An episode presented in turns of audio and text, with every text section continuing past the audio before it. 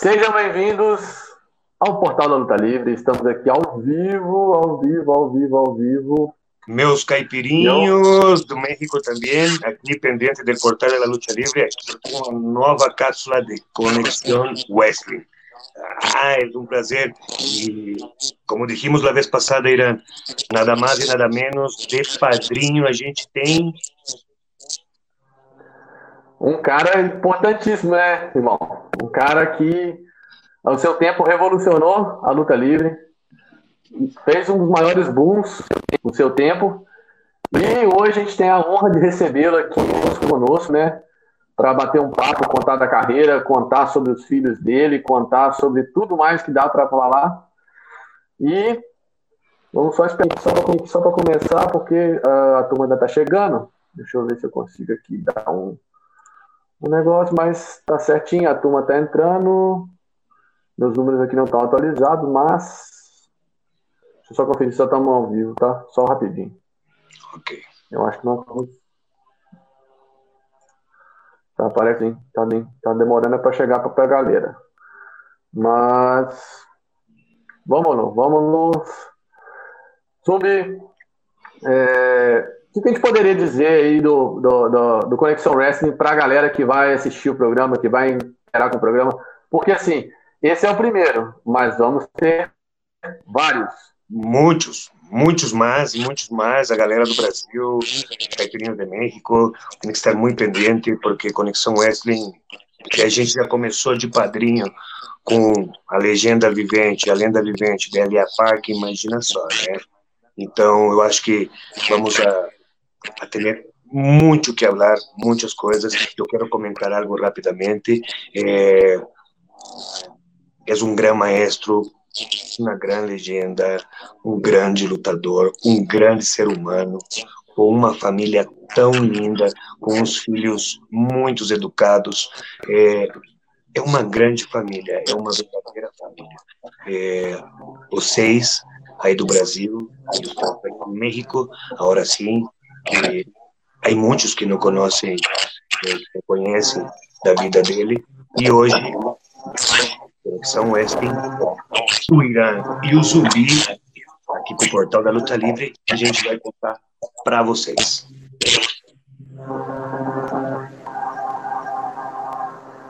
Tá paralisado, Irã?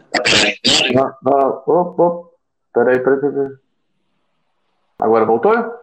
Você me escuta? Com a cara, tá com uma cara meio paralisada. Tá assim. Ah, tá. Não sei o que aconteceu que não, minha, minha câmera parou. Peraí. É, só, gente, vai acostumando aí que é a primeira vez que nós estamos fazendo por esse modelo, então é. a gente vai aprendendo. Já aprendendo junto. Show?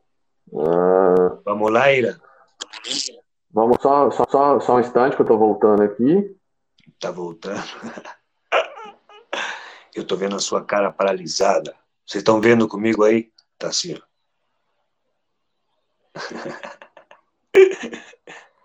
ó. Agora a gente vai esperar ele agora. Em 10, 9, 8, 7, 6, 5, 4, 3, 2, 1. Porra, não apareceu? Cadê você, Ira? Aonde você tá? Master, assim é, uh, por ser também a distância da conexão, por ser primeira vez, a primeira vez com esse programa. Pero, voltei, voltei, aí tá voltei, voltei, voltei, Vamos lá, galera, começar. Agora, com muita honra, é, vou fazer um anúncio em português, né? Vou fazer isso aí mesmo.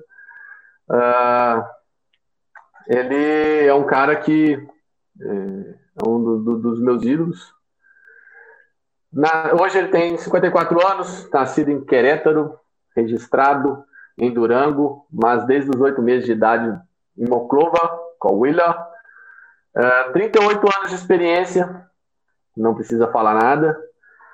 Dentre essas experiências, foi a primeira e a autêntica La Parca.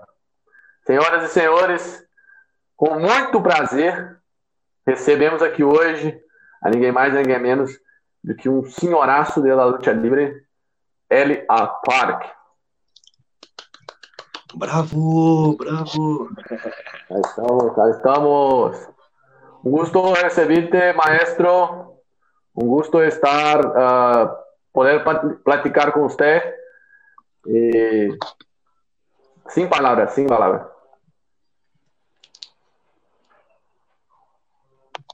Muchas gracias por la invitación. Muy agradecido. Primera vez que mi voz eh, está en Brasil. Siempre he soñado eh, luchar, pelear allá en Brasil. Había peleado, había soñado con, con Brasil, Argentina y Puerto Rico. Eran las tres únicas ciudades que me faltan por visitar en mi vida. Ya visité Puerto Rico, ahora me falta Brasil y me falta Argentina en medio de ustedes, a cual agradezco. Muchas gracias. Ahora que no, no en persona, pero ¿quién iba a decir que primeramente mi voz iba a estar allá, después mi cuerpo? Increíble, bueno. increíble. Es, es gracias a usted por ahora sí que no necesita estar en cuerpo, ahora sí que con la pura voz, yo creo que todo Brasil en ese momento vai estar muito agradecido. E eu tenho certeza que deixa passar todo esse desmadrão que vai passando ultimamente e eu tenho certeza que muito pronto ele vai poder estar em Brasília, eu tenho certeza, porque a luta livre no Brasil também vai crescendo muito rápido e que te digo, eres uno de los nombres más importantes, no nada aquí en el país de en el nuestro mucho, muy grande. Entonces, ¿quién no quisiera ver Elia Parque luchando en Brasil. ¿No, Ira? Sí, sí. Eh, de cierto, todos vamos a querer a ver acá en Brasil luchando con nosotros y dando el cierto show que siempre ha dado por los rings del mundo entero, desde Estados Unidos hasta Japón.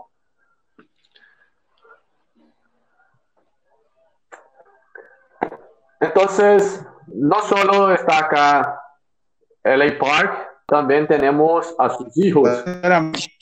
Por televisión.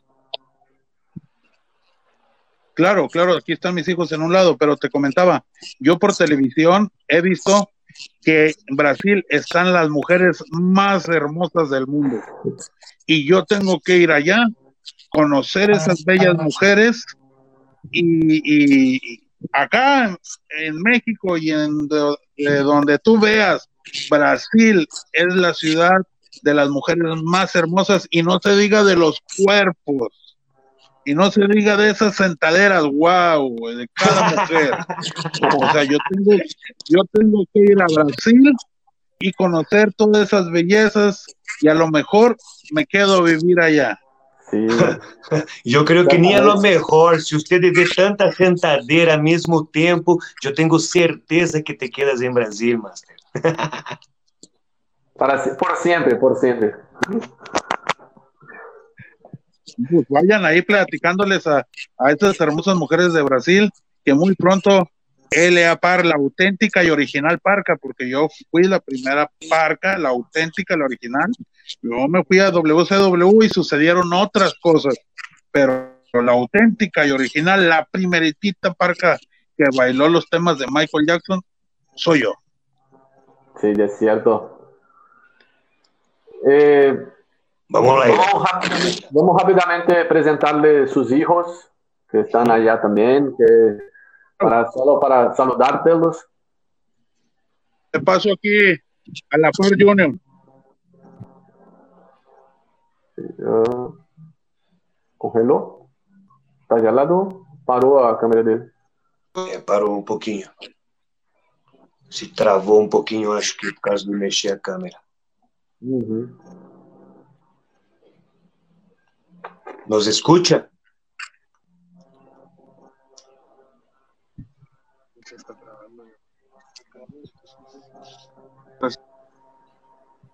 Eh. Oh, acá está eh, con nosotros hoy por la noche el, el, aniversariante de dos días, de dos, no, de dos días atrás, primero de julio, parabéns por feliz cumple, eh, La Park Junior. Es un placer también estar platicando con usted. Eh, espero que, que, podamos hablar un poco, contar la historia de su padre, también un poco de la historia de ustedes. Y es un honor. Es un gran placer, un gran placer. Gracias, gracias. Gracias, gracias. El honor es mío, el placer es mío que estemos aquí platicando y que por primera vez la voz de Elia Junior llegue a Brasil. Quisiera estar allá en Brasil.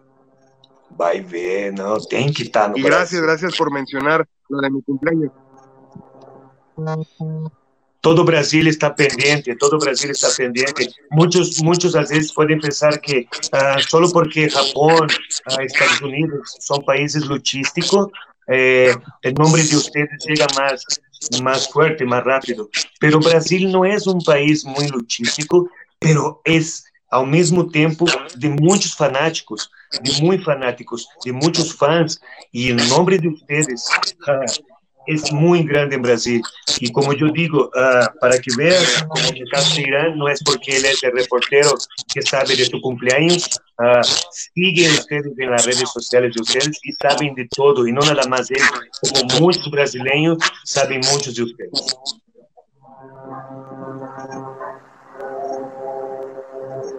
Gracias, gracias. Estoy escuchando que dices que Brasil no es luchístico, quiere hacerlo luchístico Brasil.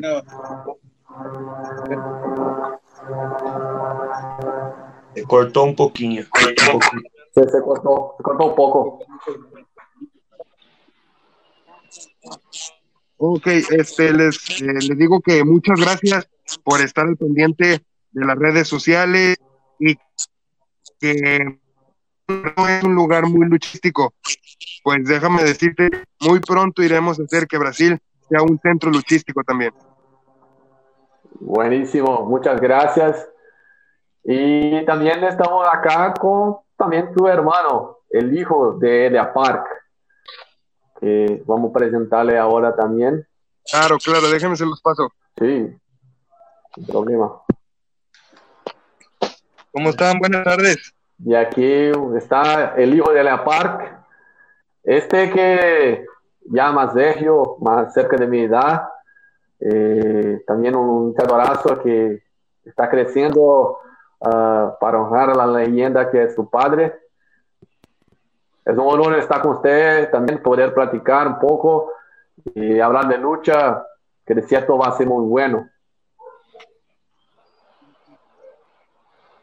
Sí, ya gracias a Dios tengo 12 años en este deporte, creciendo cada día, luchando en mis pininos con Zumbi.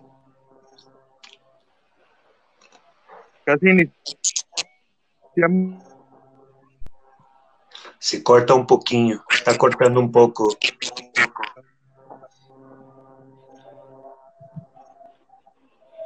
Sí, se corta un poquito la transmisión también por acá. Pode hablar. Vai lá, fala aí agora. Ahora sim.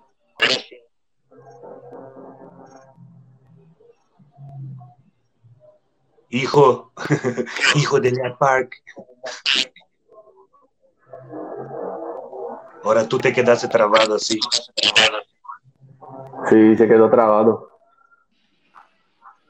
Vai entrar outra vez, eu acho. Sim, sim, você vai regressar. É, galera, nós estamos tendo algum tipo de problema de sinal, então a gente pede um pouco de paciência para o pessoal, porque a, o sinal vai e volta e a gente está.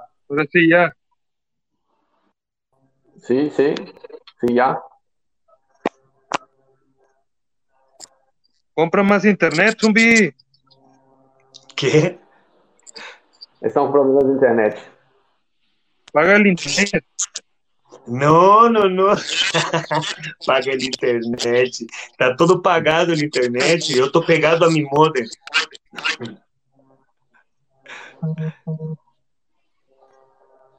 É por causa de mexer, né? Pues aqui estamos para lo que gusten perguntar.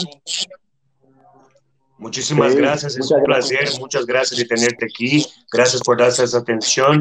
Como yo dije desde un principio, uh, te conozco de hace muchos años. Eh, ahora sí que cuando yo iba pensando, iba comenzando, você ya, ya era una estrella dentro de la lucha libre. Y es un placer enorme ter você aquí con nosotros, tener aquí a ti con nosotros y con tu papi. Muchísimas gracias, lo agradecemos mucho y es nóis.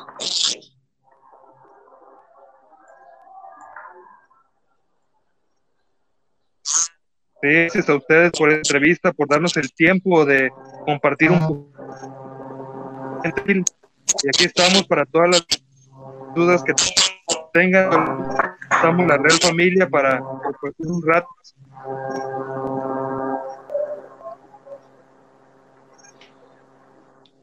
Real Família, isso tá louco, né? Um nome bem legal, né, mano? A Real Família.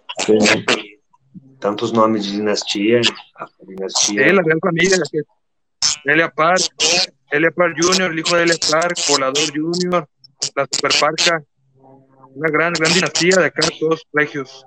Sí, sí, eran luchadores que honran a la lucha libre de fato. No, no, y no nada más la luta libre en dinastía, ¿no? Ahora sí que la luta libre nacional, ¿no? Quase, quase, quase esses caras carregam nas costas a luta livre do México. São, são verdadeiros taquilheiros, como se diz a palavra. Donde se pone, se puf. Sí, así es, mi papá, el, el máximo llena gallineros de todas las arenas.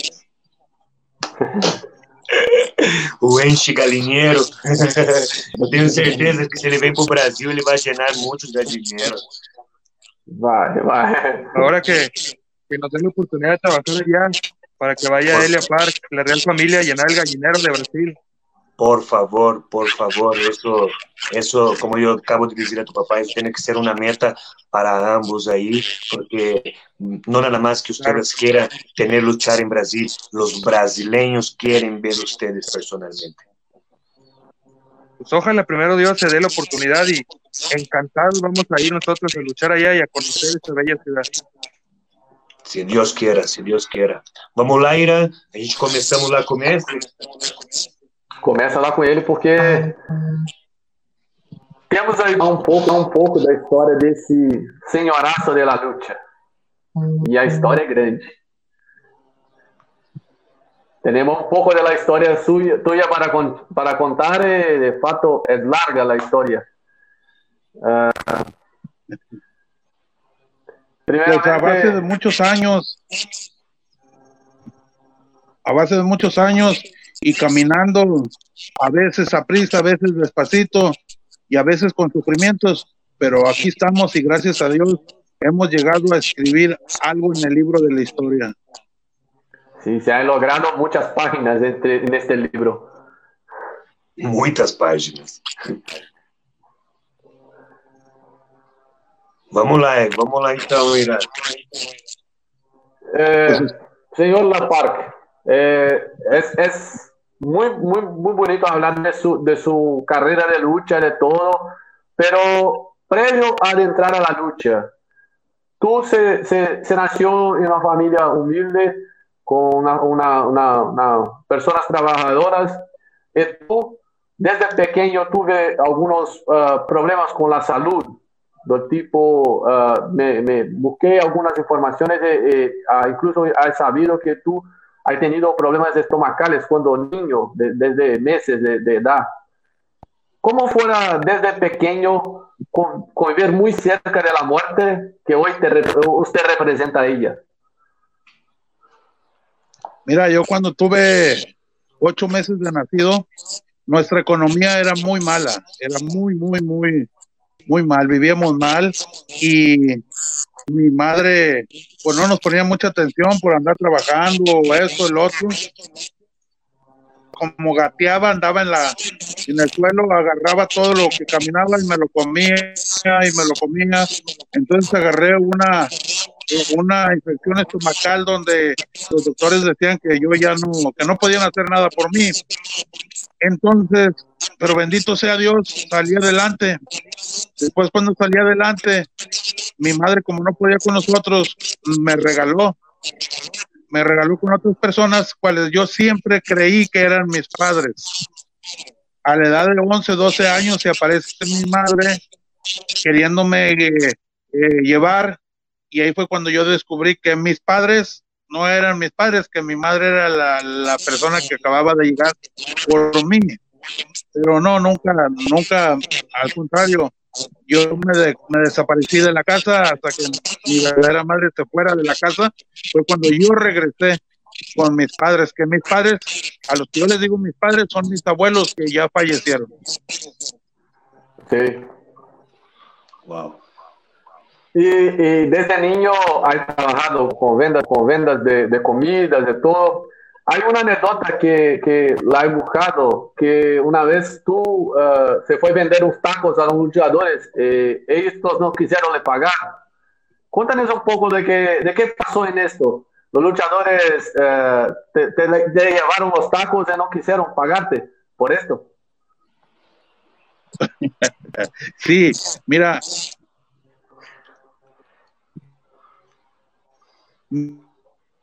los cigarros, eh, eh, eh, la cerveza, la Coca-Cola, y ella en lo que ella vendía los refrescos o las sodas, a mí ella me hacía una olla de, tacos de barbacoa.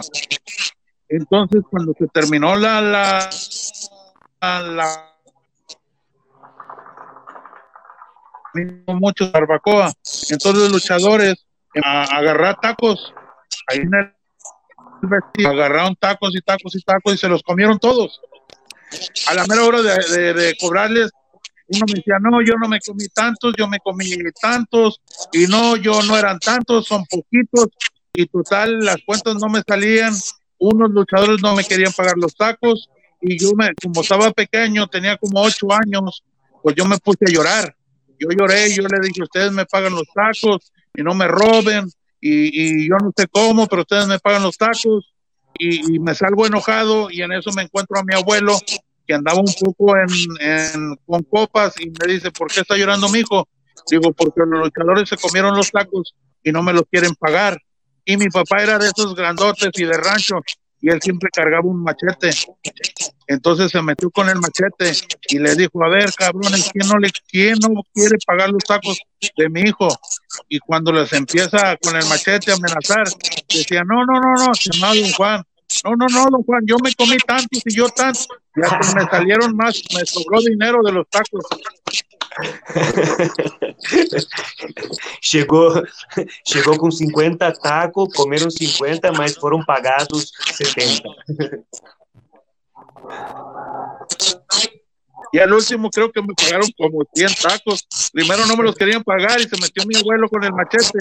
Creo que me pagaron hasta 100, más, más. Salí con más dinero de lo que yo había entrado con tacos. ¿Ves? La forma del abuelo foi uma grande publicidade. Vendeu rapidinho.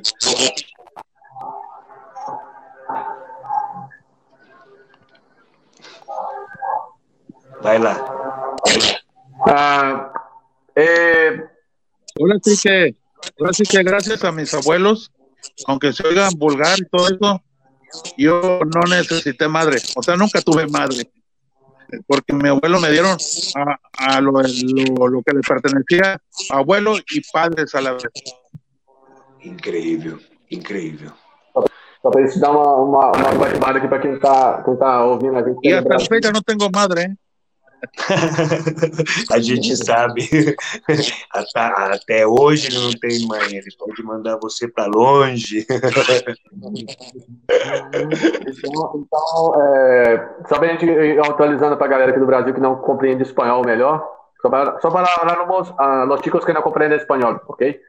É, ele está contando que nessa, nessa anedota que eu pedi para ele contar sobre os tacos para os, para os lutadores que os lutadores chegaram e falaram que não iriam pagar os tacos, que não tinham comido, ele tinha, ele tinha falado que eles tinham comido, e aí, e aí ele, che, ele chegou, o avô dele, o avô dele, o avô dele é um homem de, de busco, né, de, de, de, rancho, que eles falam, né, e, e ele chegou com um machado, cobrando os lutadores, diz que os lutadores pagaram até tacos que não tinham comido, que ele saiu de lá com mais dinheiro do que ele tinha de fato uh, levado de, de comida para poder vender. Señor, solo hablando en, en Una buena estrategia. Se fue una, excelente estrategia de tu abuelo. Era bravo. Mi abuelo era de esos señores de a la antigua, de esos siempre traían el cuchillo, siempre traían cuchillo en su, en su, en su, en sus partes y a veces traía el machete, pero siempre traía arma. Entonces, no hay que contestar. Dá para imaginar, né? É. Ficar quietinho. Eh, eh, el señor, usted ingresó a la lucha libre desde muy joven, ¿sí? Desde aquí, aquí, me ha llegado acá en mi pesquisa que tú adentró a la lucha libre a los 10, 10 12 años en el medio. Eh, Oye, tú sí estás bien enterado, ¿eh? Estás muy bien enterado. Sí, me estudié mucho tu vida. Me estudié mucho tu vida.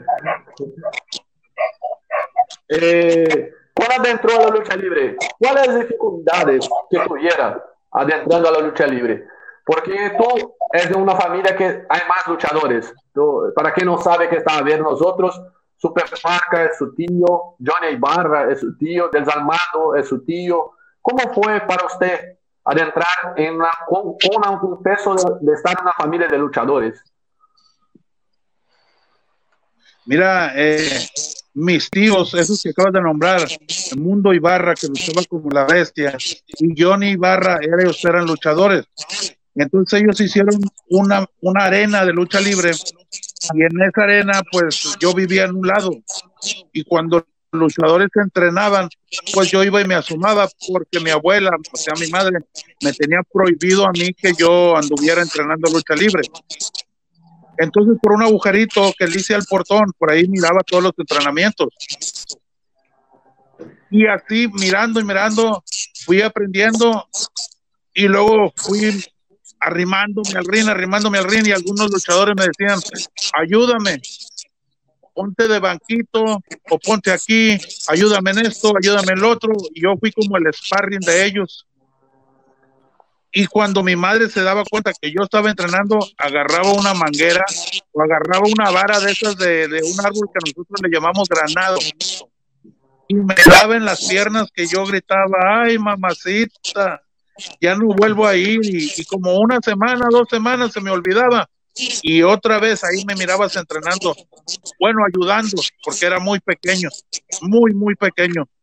Pero yo a la, a la edad de 12 años, yo ya sabía lo que era todo lo de la lucha libre, todo, todo, porque yo crecí dentro de una arena. Legal. Aí, ó, para quem, quem escutou, vou falar rapidinho. É, ele com os tio dele, os tio deles, dono da, da arena, fizeram aí um, uma hora assim que uma arena no local onde ele morava, do lado, e a forma de ele poder aprender, a mãe dele não deixava, a única forma de ele poder aprender mesmo era ele olhando pelo um buraquinho. Ele olhava por um buraquinho, ele fez um buraquinho no portão, ele olhava aí e, e ia, ia aprendendo de pouquinho em pouquinho o movimento da luta livre. E quando a mãe dele sabia, a mãe dele batia nele até de varinha de marmelo, até ele, ele pegava, descansava uma semaninha, um pouquinho, e outra vez ele voltava a treinar. E era como ele estava explicando, né, mesmo em treinar, ele servia de sparring, ele ele ajudava as pessoas, os mais lutadores mais velhos, a poder fazer os seus movimentos, e daí, desde os 12 anos, ele começou esses contatos com a luta livre, que daí vai para muito mais para frente. Que seguirá? Eh,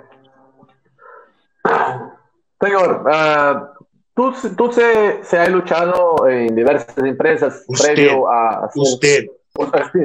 Sí, usted, el señor, eh, ha luchado en diversas empresas uh, previo a ingresar en AAA y llegar como la Park. Uh, ¿cómo, ¿Cómo fue tus dificultades para adentrar en la Ciudad de México, que es el Distrito Federal, eh, el, creo que el sitio mayor de la lucha en México? ¿Cómo se fue para usted, un, un, una persona más del norte de México, llegar allá, eh, eh, las dificultades que tuve? para entrar en ese circuito? Fue muy difícil, fue muy difícil. A mí me llevó un luchador que se llama Herodes.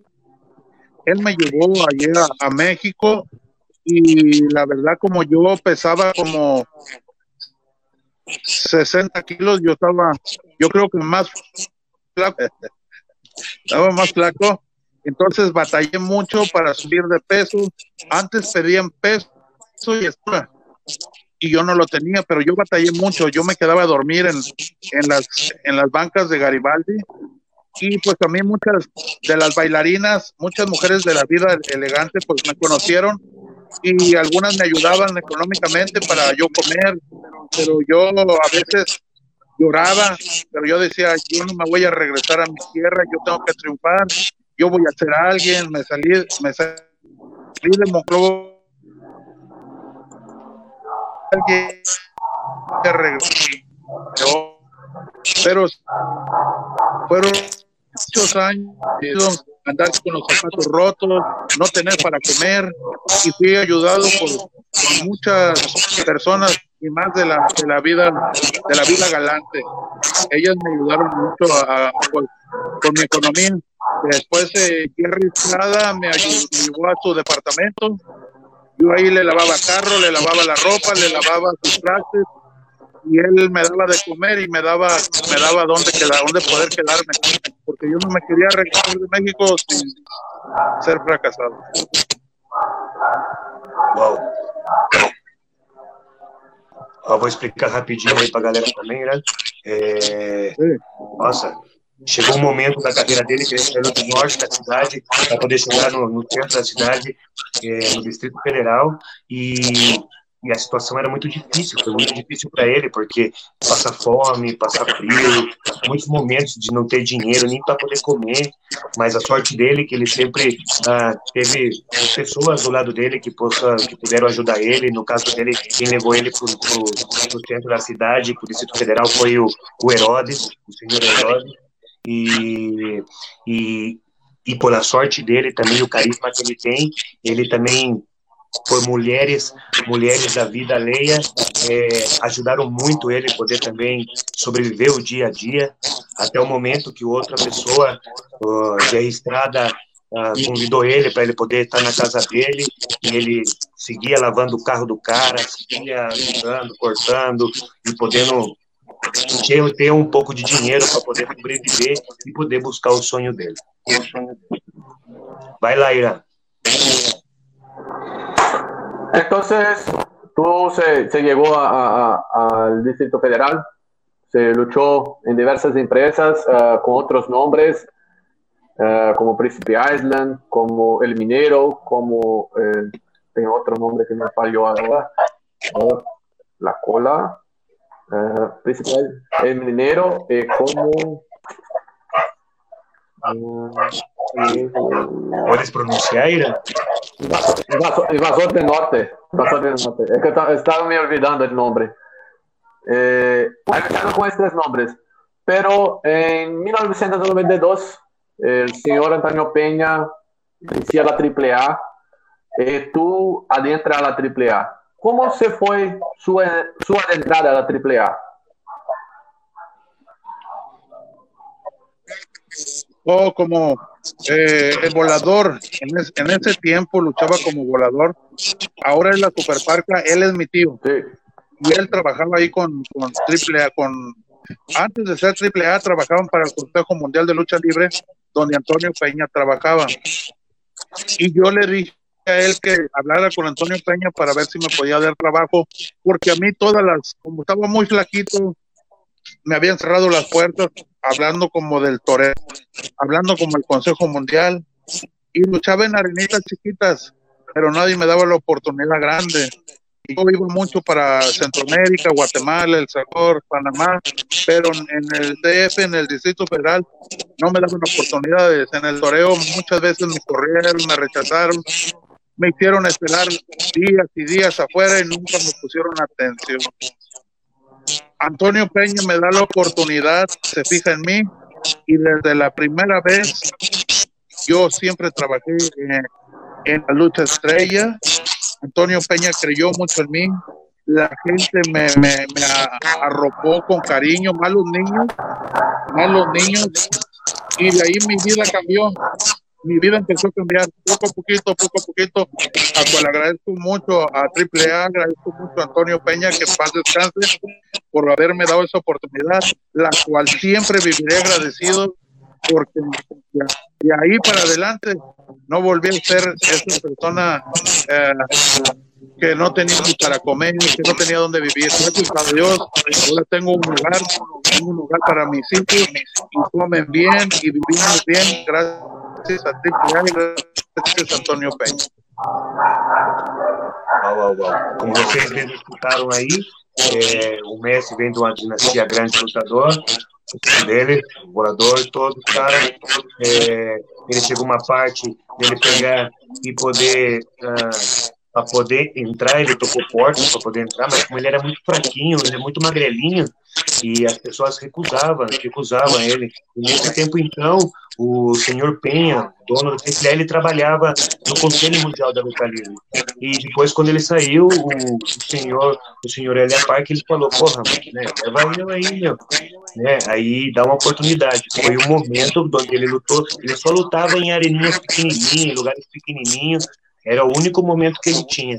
Até chegar o momento que o Antônio Penha criou a hora assim que é, como como como podia falar né? a hora assim que é, criou no personagem né deu a força para ele ajudou ele e ele sempre foi excelar e daí para frente era estrela atrás da estrela, por quê? Porque foi um personagem muito querido pelos, pelos menininhos, pelos moleques, é, se, identificar, se identificaram muito, muito, muito a molecada com ele. Então, daí para frente, ele agradece muito, muito, muito a empresa AAA, que descansa em paz do Senhor Penha, agradece muito a oportunidade que, que deu na vida dele. Depois disso, ele já tinha a própria casa, ele já não comia, ele já tinha que comer, ele já comia muito melhor, e também ele já é a pessoa que ele é hoje, e todo o que ele tem na vida dele foi de, depois desse grande momento que foi incursar na AAA. Vai, Laira. Eh, ¿Cómo usted, uh, usted llegó a, a, al personaje de la parca? Porque tipo, tipo uh, su forma de, de, porque es un, es un señor muy grande, sí, grande de, estatura. Eh, luchaba como si fuera un, un, personas, luchadores de, su tiempo que, que tenían tu tamaño, tu estatura, no tenían el mismo estilo de lucha que usted. ¿Cómo, ¿Cómo, fue esto para usted? Incluso, uh, ¿cómo fue que, se inició a burlar de los luchadores, el baile, de la burla que hace? Mira, eh, cuando me manda a hablar mi Antonio Peña para que yo ya empiece a trabajar con ellos, Antonio Peña no nomás me habló a mí, éramos como 200 luchadores que Antonio Peña les había hablado y les decía, un ejemplo, heavy metal, les decía, a, en ese tiempo ganaba, trabajaba como Eric Casas y les decía, oye, ¿qué te gusta hacer en la vida? No, pues a mí me gusta el rock and roll. Ah, bueno, tú te vas a llamar heavy metal, porque Antonio Peña tenía mucha mente para, para ver las cosas y por ejemplo, eh, al canalla le decía, ¿a ti qué te gusta eh, hacer en la vida? No, me gusta mucho lo, lo, que es el hielo. Ah, pues te vas a llamar Ice Killer. Y a mí me dijeron, a mí me dijo Antonio Peña, ¿y, y a ti qué, qué, cómo te gustaría llamarte? Yo le dije, no, pues yo no sé, dime algo, dime algo. Y le digo, pues mira, anoche soñé que la muerte me llevaba, que la correteaba, se metió a una arena, y ahí la corralé y cuando ya la corralé, la muerte me enfrenta y me dice que qué era lo que quería de ella, yo me espanto y me acuerdo que, que yo decía, ah, mi mamá dice que cuando ves un fantasma, eh, dile de groserías y yo empecé a decir groserías y groserías y groserías. Y, y la muerte se va, se va. Y, y luego Antonio Peña me dice, oh, pues entonces tú vas a hacer la parca. Búscate un, un nombre, búscate de huesos, búscate todo, tú vas a hacer la parca. Y yo, te repito, dos días antes o un día antes yo había soñado con la muerte. Y desde ahí Toño Peña me puso la parca. Wow, wow, wow. que sinistro isso daí, mano. Caralho, mano, que sinistro. Como ele, como ele explicou, o senhor Penha tinha uma idade, tinha uma ideias maravilhosas, sempre para sacar super personagem dentro da luta livre, puras estrelas. Aí a forma dele era simples, ele chegava e falava pro cara, e aí, mano, o que você gosta? Mano? Não, eu gosto de, de rock. Ah, então você vai chamar heavy metal. E aí, mano, o que, que você gosta? Ah, eu gosto de, de, gelo, blá, blá, blá. então você vai chamar Ice Ski. Então o cara, ele tinha uma ideia surpreendente, até ele chegar pro, pro, pro Elia Park, pro senhor Elia Park, e falar assim, você, o que você gosta? Ele falou, eu não, não, eu não sei. Não, o que você gosta, mano? Fala aí o que você gosta. Aí ele falou, não, mano, que onde eu sonhei, pá, que, que a morte estava correndo atrás de mim, a morte me fechou eu, mano, a morte fechou no canto, e ela tinha eu atrapado, ela perguntava o que ela o que eu queria, o que ela queria comigo, e chegou um momento que a minha que a mãe dele falava, explicava cada vez que tinha um fantasma, ele tinha que falar palavrões, falar palavrões e assustava esses fantasmas.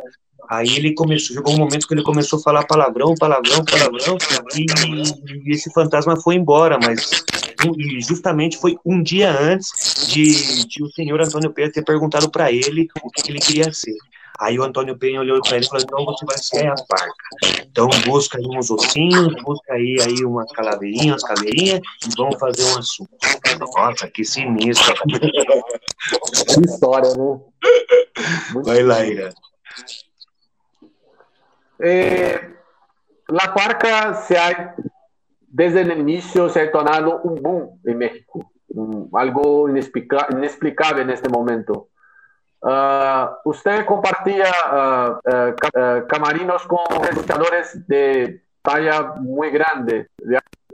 Cuando entró al AAA ya tenía, por ejemplo, Octagon, que era un fenómeno de público en México. ¿Cómo fue para usted cuando usted ingresa al AAA? Se, llega como un luchador que se destaca mucho y los luchadores que estaban ya en, en la, las principales, las, las estelares, ¿Cómo fue para ellos recibir a usted como un estelarista? Muy mal, muy mal, porque pues ellos ya me habían visto luchar en arenitas chiquitas y ellos este, cuando ven que yo ya estoy luchando al lado de ellos, no me querían, no me querían, hablando de Octagón, hablando del Hijo del Santo, hablando del Rayo de Jalisco, ah, de, de esos personajes, el mismo perro guayo señor, yo tuve muchos problemas con ellos abajo del ring. No me aceptaban. Y yo como quiera, pues yo vengo, aparte de aprender la lucha libre, aparte de, conocer las llaves y conocer todo, yo toda mi vida me la pasé en la calle. Yo vendía chicharrones, vendía barbacoa, todo el día andaba trabajando, siempre en la calle con las personas que dan, bolean los zapatos, no sé cómo le dicen allá, los boleros. Y yo conocí pelear, pelear en la calle con la gente que, que me querían robar mis chicharrones, me querían robar eso y lo otro. Aparte de conocer la lucha libre, yo no era una persona dejado y tuve muchos problemas con muchos luchadores y fue como me empezaron a respetar, pero tuve que golpear a varios, a varios fuera de lo que es mi deporte para que me pudieran dejar en paz. Uau! galera, ó, galera, preste atenção. Você viu que você, as coisas vai ponendo, vai colocando mais bonito aí. Ele falou mesmo, mesmo então, ele chegou como estelarista na Copiar e, e muitas pessoas, muitos lutadores, como o Filho do Santo, o Igor do Santo, Paz de Jalisco é, e outras legendas mais olhava ele assim e não aceitava a forma dele estar tá aí ocupando esse espaço aí. E ele teve que mostrar de outras formas, desde pequeno, como ele falou, ele vendendo é, toicinhos, vendendo é, balas, vendendo sucos, e as pessoas tinham que queria roubar ele, então ele tinha que defender, né? Então ele aprendeu a brigar, ele aprendeu a brigar desde pequeno, porque ele tinha que defender o negócio dele da família. Era a única forma era brigando. Então, além de ele aprender a brigar já sabia brigar desde pequeno. Ele chega na luta livre, ele teve que mostrar para muitas pessoas, e muitas legendas também, que ele nunca foi deixado, ele nunca era um cara que, que deixava as coisas passar para um lado, ele sempre estava de frente e ele, ele, ele, tinha que até enfrentar as próprias pessoas, tanto em cima do ringue como embaixo do ringue. Foi a única forma, dando porrada, para que os caras respeitaram. Vai lá, irmão. É, tú, tú muchos logros adentro usted, de AAA. Usted, usted. Sí, eh, sí, usted se llevó muchos logros adentro de AAA. Eh, varias luchas, varias rivalidades pero en 1996 tú se toma la, iniciativa de, de, de AAA. ¿Cómo se pasó esto? Uh, a mí me parece tuve, tuve algunos problemas también con sueldos, con, la forma que la empresa te, daba, te daba su, su valor, por así decir. ¿Cómo se fue eso? Discúlpame, se corta mucho, se corta mucho y sinceramente no te logré entender nada. Sí, voy a repetir. Eh, tú, tú has logrado mucho de AAA hasta que en 1996 tú se sale de la empresa. Eh, ¿Cómo fue para usted tomar la decisión de salir de la empresa? Eh, ¿por, qué, ¿Por qué cuestiones te llevaron a salir? Porque se habla mucho de que los sueldos que no eran buenos, eh, la empresa no te daba los reconocimientos que merecía. ¿Cómo fue esto para tú? Salir, eh, por usted, salir de la empresa. Mira, en ese tiempo, Conan, Rey Misterio, Junior, el que anda en la WWE, Psicosis, el, el, original, Juventud Guerrera, Supercaló, eh, Los Villanos, Lismar, ellos trabajaban ahí en la, en la AAA y ellos, yo era un grupo de ellos, éramos un grupo de luchadores muy unidos y, y Conan se lo lleva a Estados Unidos y me invita a mí irme a Estados Unidos, pero yo le digo que yo no me iba porque yo apreciaba, apreciaba mucho a Toño Peña, yo estaba muy agradecido con Antonio Peña y yo no podía pagarle a, con una moneda así, porque Toño Peña me ayudó, me sacó de la pobreza, me dio la oportunidad y yo no podía irme. Pero yo le digo a Toño Peña, o sea, ya cuando Conan y todos los muchachos se fueron, ya habían pasado como cuatro, cuatro o cinco meses. Entonces yo le digo a, Antonio, le digo a Antonio Peña, pues yo, yo no quiero abusar el momento que estás pasando, pero sí quiero que me ayudes a, a, a subirme el sueldo.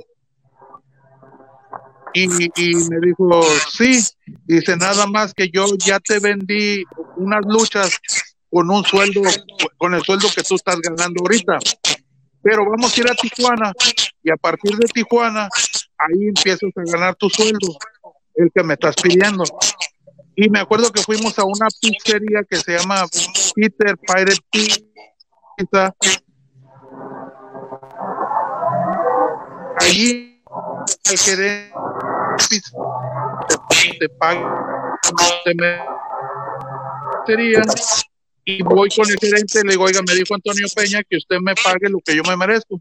Oh, sí, me habló, me dice, espérate un momento, ahorita te pago. En eso el señor sale, me da dos pizzas y me da dos cocas y me dice, esto me dijo que es lo que te mereces y esto es lo que tú te lo diera. Yo me voy enojado y, y me acuerdo que en mi habitación el tirante estaba conmigo, el tirante se empezó a reír, como luchador estrella, el mejor luchador, le pagaron con pizzas, se empieza a burlar, pero se empieza a comer mis pizzas. Y yo estaba bien, bien enojado y en ese momento le hablé a Conan y le dije, Conan, me quiero ir contigo para Estados Unidos, en, a la compañía de WCW. Terminó mi gira, yo llegué a México el, el lunes, como un lunes, Conan me llevó a la WCW el miércoles. Y el mismo miércoles yo me fui a Estados Unidos y ahí fue donde perdimos la amistad AAA, la marca, Antonio Peña, y ahí se acabó la amistad. Uau! Ó, eu vou explicar rapidinho, só assim, de pedacinho, pedacinho, para vocês entenderem. É, é, eu tô, eu tô, Ira, eu tô falando para você que as coisas vão transformando mais grande cada vez, cada momento mais grande. As histórias são incríveis, irmão. As histórias é são incríveis. Incrível, né? Ó, galera, é, ele automaticamente dentro da AAA tem um grupo de lutadores, né? O Conan, o Rei Mistério, Psicoses, uh, hoje em dia é mais conhecido como Neto Milionário, é, muitos outros desses pegam e, e tem o seu próprio grupo, o Conan pega todo esse grupo e leva direto para os Estados Unidos, como muitos a gente já sabem. e... Muitos estiveram na SW, né, no início, no início da SW. Claro, foi, foi no princípio disso e leva todo mundo para lá. E, e ele não, ele por respeito da AAA, porque foi a AAA, por Antônio Penha que, que tirou ele da pobreza e ajudou ele nesse momento mais difícil, então ele não queria dar a costa para a empresa. Aí o que, que ele falou, né, mano? Falou, não, eu tô com você, só que por também estar com você e, e, ajudando e apoiando, eu também eu preciso um pouco que vocês aumentem o meu salário. Aí ele falou, ah, tá bem, eu já vendi umas, um, umas fechas, uns, uns dias das suas lutas já no mesmo preço, mas depois dessas, de você cumprir essas, né, depois as outras... Uh, os outros dias a gente já conversa e já paga você o que você, o que você quer ganhar. Aí ele pegou e falou, ah, tá bem. Daí chegou nesse dia, é, ele falou, ah, então, mano, eu quero meu pagamento.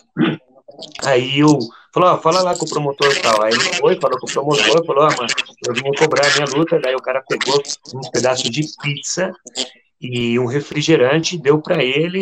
Duas pizzas, e, duas pizzas e falou assim, ó, mano, pega aí o seu pago, o seu pagamento e vai embora. Aí ele pegou, ele foi no quarto dele, ele lembra que nesse dia tava o senhor Tirantes, Aí o Tirantes, porra, mano, o que, que é isso? Ó, a estrela mais famosa da luta livre no momento, Elia Park foi pagado com uma pizza, mas ao mesmo tempo que o Tirantes estava numa risada dele, o Tirantes estava comendo a pizza dele. Aí ele ficou enjoado, ele ficou neurótico, ele falou, sabe o que, mano? É, telefonou pro Conan e falou, Conan, porra, leva eu aí também com você, mano. E chegou, foi o momento que ele pegou e foi lá com o Conan, e foi o momento que ele é, teve os problemas dele com a empresa, problemas deles com, com, com, o nome, problema de muitas coisas, e foi partir daí que foi outro tempo na carreira dele. Vai lá, Ira. Olha o Júnior. Eh, eh, Junior, eh, hay que preguntarle una cosa, como ya, ya, ya está este... ¿Cómo es para usted creo que ya, ya, ya, ya, ya esta, historia, esta historia por diversas veces. Pero ¿cómo es para usted eh, lo, que su, lo que su papá pasó en sus tiempos? Eh, ¿Cómo eh, para usted es esto? Eh, ¿Cómo puede decir? ¿Qué sentimiento se trae esto de, de, de, las dificultades que tu padre llevó para llegar donde está? Es la persona que es. Sí. Sí, mira, eh, para nosotros, más que nada en especial para mí, este, fue muy, muy duro, ¿no? El ver a tu padre sufrir, pasar algunas cosas que, pues, no deseas que pase, ¿no? Este, el sacrificio que tienes que hacer, el sacrificio para poder ser la gran estrella que es hoy, pero como te digo, es el sacrificio que debes de pasar para poder ser alguien, ¿no? Es doloroso, era tu padre día a día, estarte esforzando para poder ser alguien que gracias a Dios hoy lo es. Uau. É, galera, é como que ele falou mesmo, né, mano? Ele é uma, era muita dor, era muita dor, muita dor, ver o pai dele é, lutando dia a dia após dia para poder ser o que ele é hoje né? Ele tem muito orgulho dessa parte, ele ele passou muito sofrimento do lado do pai dele, ele viu quanto o pai dele sofreu para ser em realidade o nome e a pessoa que ele é hoje na vida, mais conhecido como Elia Parker. Vai lá, Elia. É, para, para, para usted también, que, que, ha logrado, que ha iniciado su carrera, usted más joven que su hermano, el hijo. Eh, ¿cómo, cómo, cómo, es para usted eh, eh el mundo de la lucha libre hoy día? Porque tú te cargas un nombre también, ustedes dos, ¿no? te cargan un nombre demasiado pesado en sus cuentas, que es de su padre. Pero, ¿cómo es para ustedes esto?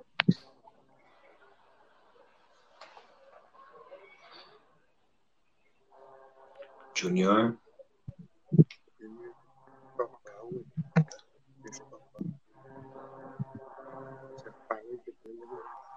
¿Te escucharon, Junior? Se cortó todo, se, se cortó todo. Ah, se cortó, pero no escuché tu pregunta porque se cortó. Ah, ok, ok. ¿Cómo, ¿Cómo, es para usted, eh, como luchador que es joven hoy día, que está iniciando las carreras que ya, ya lleva un tiempo, pero a los inicios, llevar el nombre de su padre, que es demasiado pesado, que es un, un luchador de demasiada experiencia, de, de, demasiado nombre luchístico? ¿Cómo es para usted? ¿Cómo te, te llevas esto? ¿Cómo, cómo, uh, cómo voy a decir? ¿Cómo lo eh, sientes? ¿Cómo lo sientes esto? Mira, el traer un hombre muy pesado como es el de Elia Park, de mi padre, es una doble responsabilidad. Una responsabilidad conmigo mismo y con la afición. Conmigo mismo porque hay muchos enemigos de mi padre que quieren acabarlo y con él no pueden ni cómo quieren pasarse con los hijos. Esa es la responsabilidad de día a día prepararte para que ellos no se quieran desquitar con uno. Y la responsabilidad con el público que al pisar un ring que vayan contentos, con un buen sabor de boca a ver el, el espectáculo de la lucha libre. Wow. Explico, Ira. Explica, pode explicar. É, para ele, por exemplo, o que ele sente em realidade, galera, é assim, é duas coisas, né, muito importantes na, na, na, na vida dele. A primeira coisa importante na vida dele, né, é, porque todo mundo sabe, é, o pai dele tem muitos inimigos dentro do mundo lutístico e as primeiras vítimas que vai vai ter essa essa ameaça essa ofensa são os próprios filhos dele então é, aqui cada quem se mexe para o lado que pode então ele mesmo como filho, ele não pode esperar essa parte, ele tem que se defender sozinho, ele tem que preparar dia a dia, estar preparando constantemente para poder levar o nome que ele carrega na costa, sempre no alto. Né? Esse é um, um do, é, agora sim que é a primeira a importância para ele. A segunda importância para ele é o público. É o público que ele tem o, o nome que ele tem, a força do, do, do nome da, da família que ele é, e ele Agora sim, agora sim que ele demonstra é, o público respeitando, é, mostrando um trabalho, preparando cada dia, respeitando o público. É a única forma que ele poder agora sim que respeitar o nome do pai dele.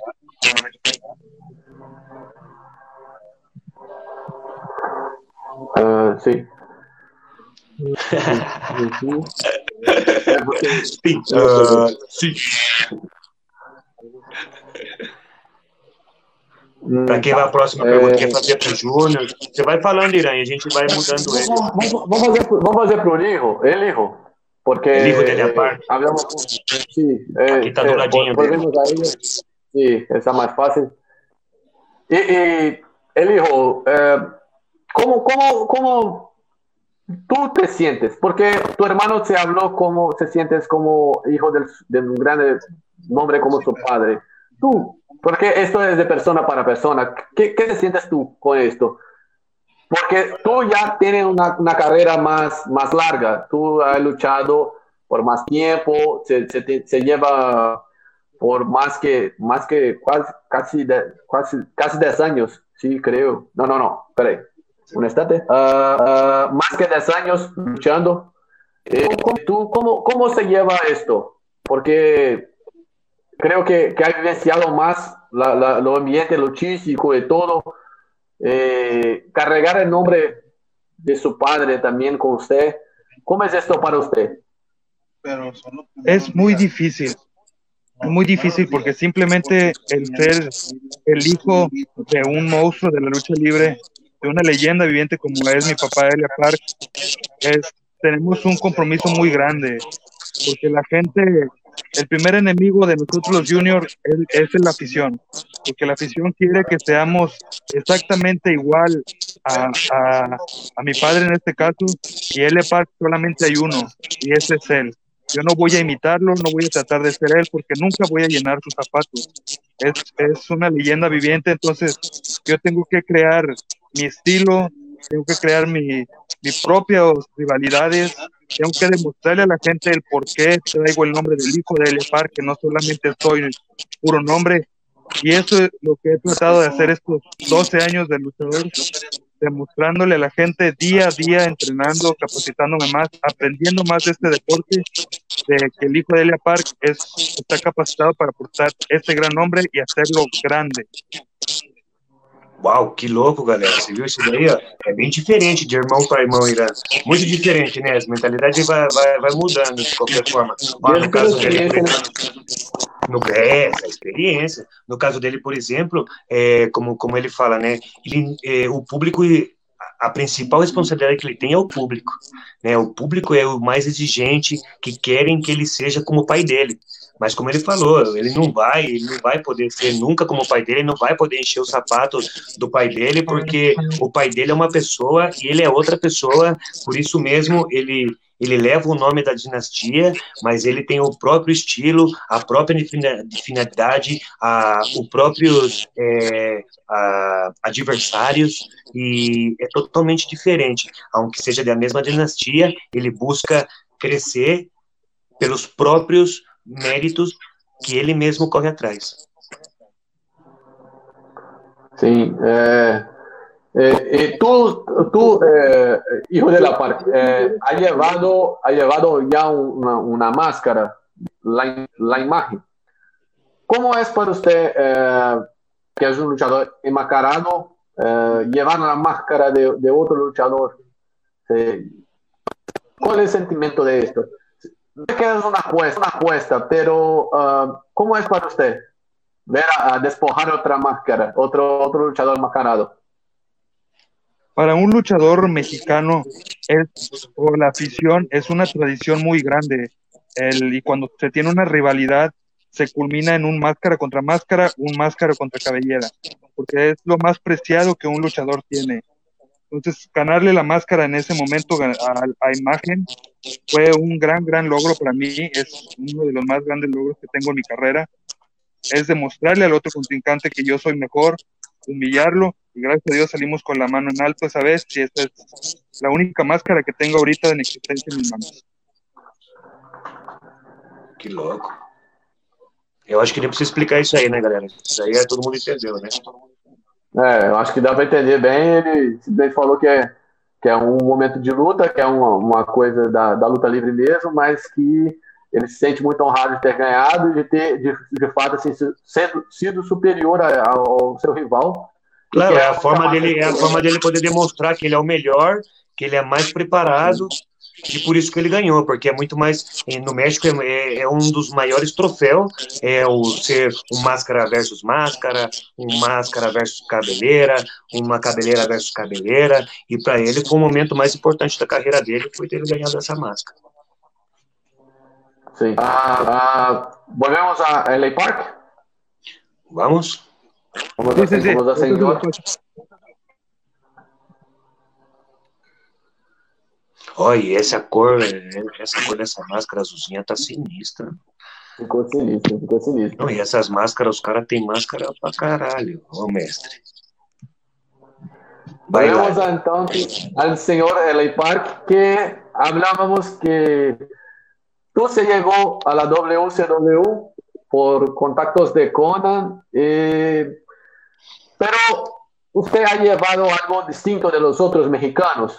Uh, tú tú uh, luchando, luchando entre los mexicanos, pero rápidamente WCW se ha tomado usted para enfrentar a, lo, a los gringos, a, a, los americanos. ¿Cómo ve usted uh, este cambio de, pasar a, solo enfrentar mexicanos y llevar a, a, enfrentar a los americanos, los gringos? Lo que pasa que yo siempre me puse en mi mente una meta y yo tenía que sobresalir por encima de todos y de quien sea. Y yo recuerdo una vez que estábamos en Las Vegas, llegó un peleador de la UFC que se llama Tank Abbott. Y Tank Abbott empezó a retar a muchos luchadores americanos y ninguno, ninguno quiso pelear con él. Estábamos como en una junta y yo levantaba mi mano y yo le decía, yo, yo me aviento el tiro con él, pero no me hacían caso. Y volví a levantar la mano y le decía, yo, yo me aviento el tiro con él y no me hacían caso. Pero como ninguno quería, este, pues aceptaron que yo peleara con él. Nomás voltearon y se rieron de mí. Pero yo dije, a, mí no me importa que él me golpee, yo vengo a triunfar, no me importa que me pisoteen, pero yo no me voy a rajar. Recuerdo que había un luchador que se llama Black Magic y me decía él, no seas tonto, tú no lo conoces, él es un peleador de la UFC. Yo vi cuando le sacó un ojo no sé quién y yo vi cuando casi mató a no sé quién.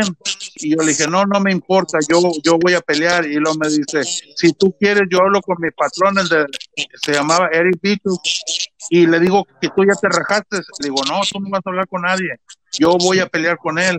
Y me acuerdo que subí a pelear con él, la cual sí me dio, me dio una golpiza, pero de ahí fui muy querido por los promotores y por la gente de, de Estados Unidos. Uau! É, eu não sei, você vai falando o nome das pessoas, né? mas eu resumo rapidão. É, a, a, sintonia dele para ele poder chegar a esse ponto de poder lutar contra os gringos foi a única forma que chegou um lutador, vocês entenderam, né, da UFC. Eu Aham. E ninguém, ninguém queria lutar, nem mexicano, nem os caras, ninguém queria lutar contra ele, porque os caras tinham medo. Ele levantou a mão uma, duas, três vezes, não dava ninguém, não dava chance para ele também, e ninguém queria, ninguém queria. Daí os, caras giraram para ele e falaram: ah, então, mano, vai você lá, mano. Aí ele foi, mano, e, e como ele, ele falou, para ele não era importante se ele apanhasse, levar a porrada. Não, era um momento especial que ele estava esperando na vida dele, no momento que ele queria. Aí ele pegou e deu porrada pra caralho pro cara, até que transformou de ser uma pessoa bem carinhosa para todo o público e para vários promotores de luta livre. los promotores, los promotores ahí me, ya me sacaron ahora sí que de, de, del grupo de los mexicanos y ya me empezaron a mandar a luchar, se llamaba House Shows, y me mandaron a puro House Shows y ya luchaba con puro americano, puro americano. Llegué a luchar con Les Luger, con Steam, con este Kevin Knight, eh, Razor Ramón, eh, con todos, con todas las estrellas de la, con este Rifler, con todas las estrellas de la W, de ahí mi vida o, la compañía ya no me juntó con los mexicanos, ya trabajé con todos los americanos y me dieron oportunidades, me iban a dar una oportunidad por un campeonato contra Rudy Piper, pero todos los americanos se juntaron y le dijeron que como un mexicano le iban a dar esa oportunidad y, no se la daban a un americano, porque aparte de trabajar en WCW, había mucho racismo también. Oh, que louco isso, galera. Escutou aí? Escutou aí?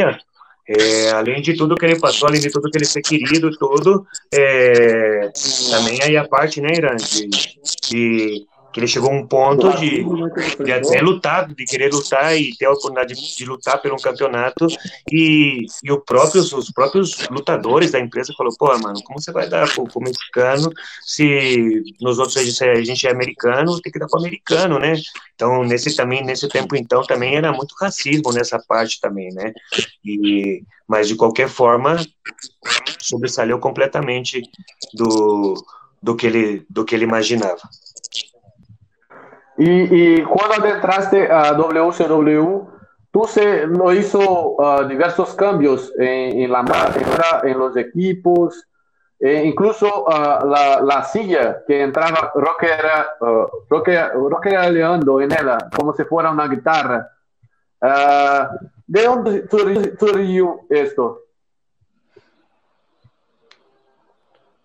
Mira, eh, como andábamos todos los mexicanos, andábamos este de una ciudad en otra ciudad y en otra ciudad.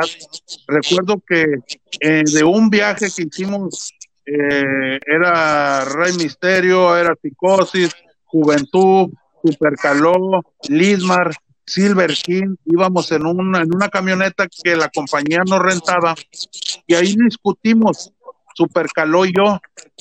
Entonces, los cuando paran la camioneta para agarrarnos a golpes en, el monte, los compañeros no nos dejaron, no nos dejaron pelear.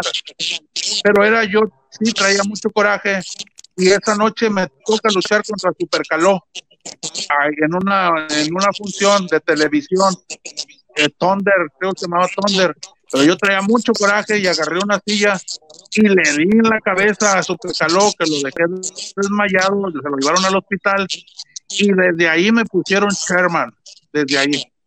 Empecé ya después ahí la compañía me decía que yo sacara la silla y, donde pudiera la utilizara y se me quedó el nombre de Sherman the World.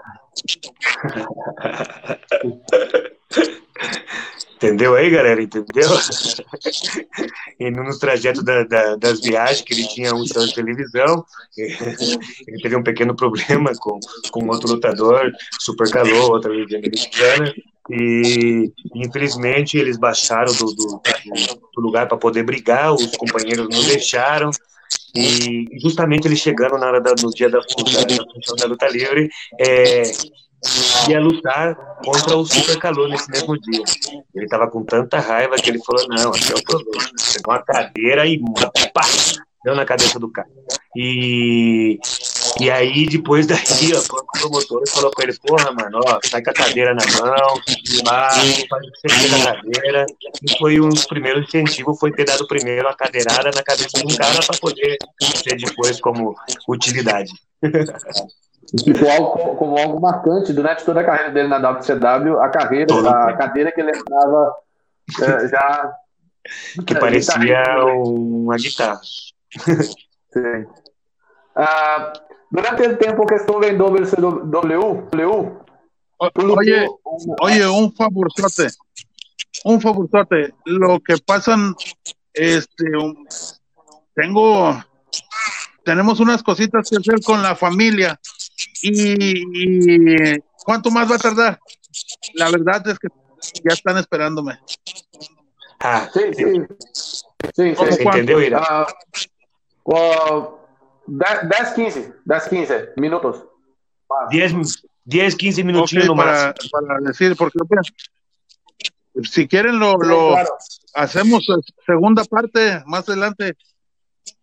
Sí, sería un honor, podemos hacerlo. Y así ya podemos a otra hora, y otra hora, 15 minutos platicar, hacemos una segunda parte.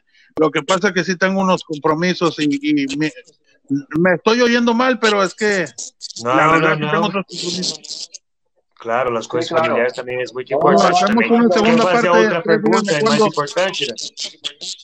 Sí, yo, yo, voy a, yo voy a tomar solo esta. Uh, cuando estaba en WCW, tú has luchado en México por la máscara de Pierrot Jr.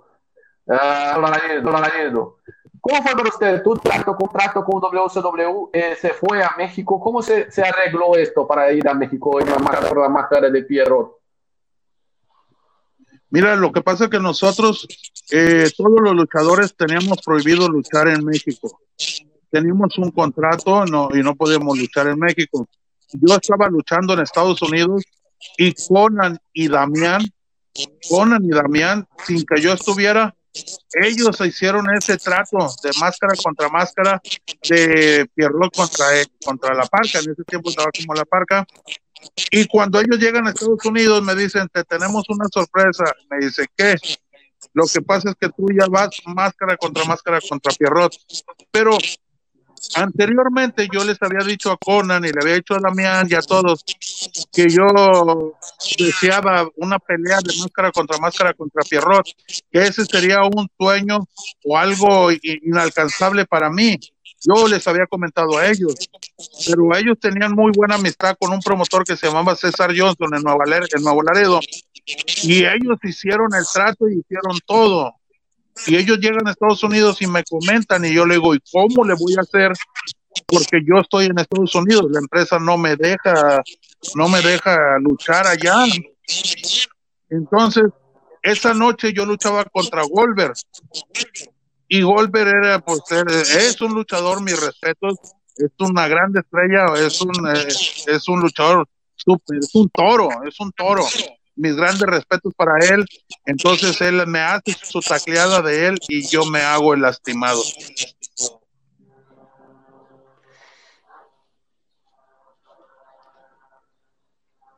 ¿Se cortó? No, acho que para. Não, aí tá. Es que así no. Ah, tá. ¿Você hiciste lastimado, Marcos? ¿Tú, tú Sí, me hice lastimado y sí, me hice lastimado, me mandaron a mi casa y así fue como yo pude cumplir esa función de lucha libre de máscara contra máscara contra fierro. Ok, ok, ok. Perfeito. É, vamos despedir, daqui a pouco a gente já vai traduzir rapidinho. So- solo, solo jogar ah, algunas preguntas de opinión para que tú dejes tu opinión, ¿ok? Ah, ¿Tú te conoces a la brasileña? ¿Has visto algo de la lucha libre brasileña? ¿Yo qué? ¿Se has visto algo de la lucha libre brasileña? Pues eh, la verdad no, la verdad no. La verdad. La He visto una así Ah. como, como que bailan, como que bailan, Ah, ese- tiran patadas. No, ese como- es yo, Master. Ah, ese pues yo. tú tú ni soy lo yo. Ese, ese Eso es lo que afuera.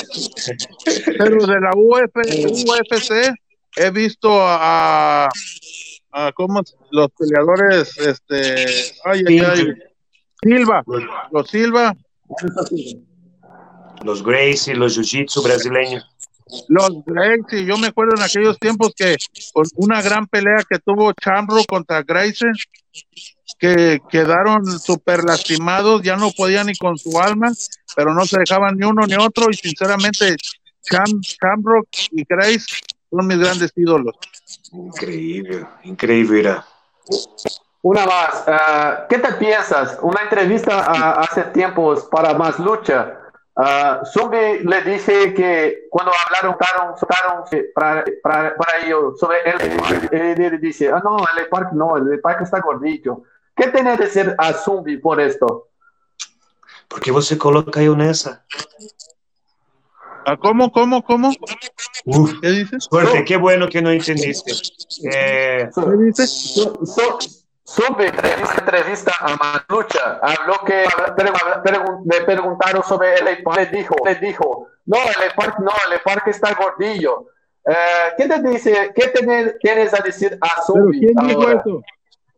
Ah, tú dijiste eso, Zumbi. Tú dijiste eso. é, é, foi, uma, foi, foi uma forma só de poder dizer as coisas mesmo.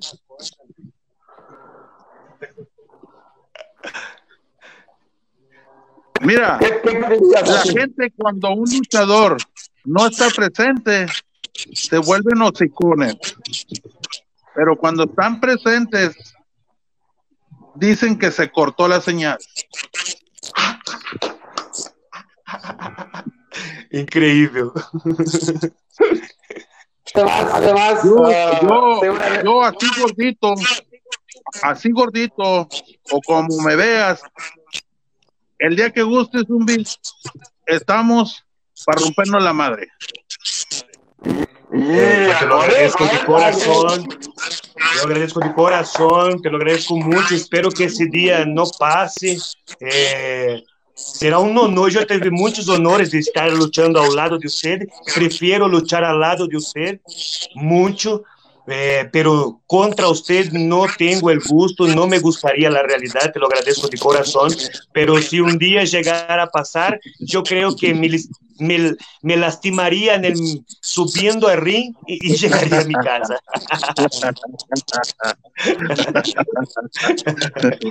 Maestro, te lo agradezco de corazón. Gracias, por la humildad, gracias por la persona que eres, gracias por esa familia tan Gracias. bonita que tienes, gracias por dar la atención a todos nosotros brasileños que están pendientes de la carrera de usted Pero- día a día. Dile, dile a Brasil dile a Brasil que y comprométete a que va a haber segunda parte, porque hay mucho más que platicar. Claro que sim, sim claro. claro. que sim. Claro que vai, sim, com certeza o Brasil vai estar esperando essa segunda parte e pronto, pronto, haremos essa segunda parte quando você nos permita. Te lo agradeço muito, muito, Irã. Agradeço mesmo. Muito gusto, um gustazo falar com você. Eh, agradezco a sus hijos también que, que nos dieron este tiempo, eh, que también estén en la próxima, en la parte 2, para que tomamos mucho más, eh, hablamos mucho más. Gracias, gracias. Y por favor, ¿cómo, ¿cómo me dijiste que te llamabas tú? Irán. Irán. ¿Cómo? Irán Santiago, Irán. Irán. Irán, por favor, salud. Cuando vayas por la calle y veas una mujer guapa brasileña, dile, te mandó saludos Elia Paz. Por favor. Están las mujeres más hermosas del mundo en Brasil. Pues salúdamelas a todas las mujeres hermosas que veas. O, o si hay una fea, dile, no importa, tú no te sientas triste. Vete a la casa de Elia Paz, él recibe todo.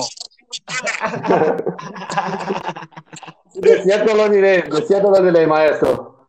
Deja que mis hijos se despidan también, por favor. Sí, claro, por claro. Favor.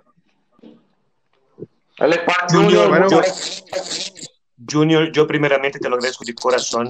Eh, te conozco hace poco tiempo, lo, el poco tiempo que te he conocido, eres un gran niño, un gran ser humano, que eres una persona muy educada. Muchísimas gracias. Te lo agradezco en nombre de todos los brasileños esta oportunidad que nos das de poder conocerte a ti un poco. Esperemos más adelante hacer algo más para, para ti, para tu hermano, para que todo Brasil conozca más la historia ahora sin que de los hijos de una leyenda. Pero de cualquier forma te lo agradezco mucho por dar esa oportunidad a que todos los brasileños te conozcan. Muchas gracias, gracias por tus palabras, Zumbi. Gracias, también es un placer mío compartir contigo a pesar de poco tiempo. Pues hemos topado varias veces de pareja en contra y es un honor enfrentarme a ti y tenerte de lado eh, mío de, de pareja. Muchas gracias, de verdad. Gracias y un saludo de parte de la Real Familia hacia Brasil. Muchas gracias. Gracias a ti, Junior. Buen descanso. Muchas gracias. Gracias. Tú, tú, você. Muchas gracias, gracias a todos por el, el, tiempo que nos regalaron y por permitirnos estar un poquito ahí con ustedes platicando en Brasil.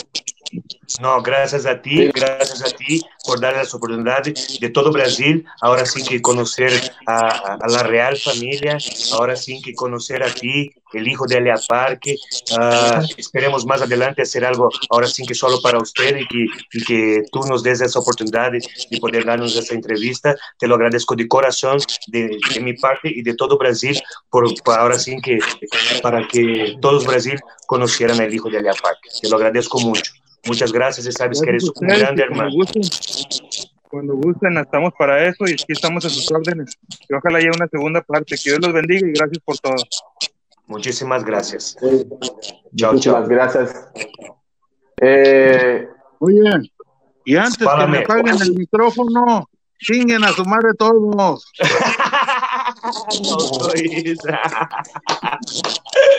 Muchas gracias, sí, maestro. Muchas gracias. Es, es, es, lo final que quería, que me gustaría. Galera, Todo o Brasil. Galera, muito obrigado. Todo mundo que esteve aqui, comentou. A gente vai fazer uma parte 2 para poder matar bem mais com o pessoal. Zumbi, obrigado, meu irmão de coração. Começando esse projeto.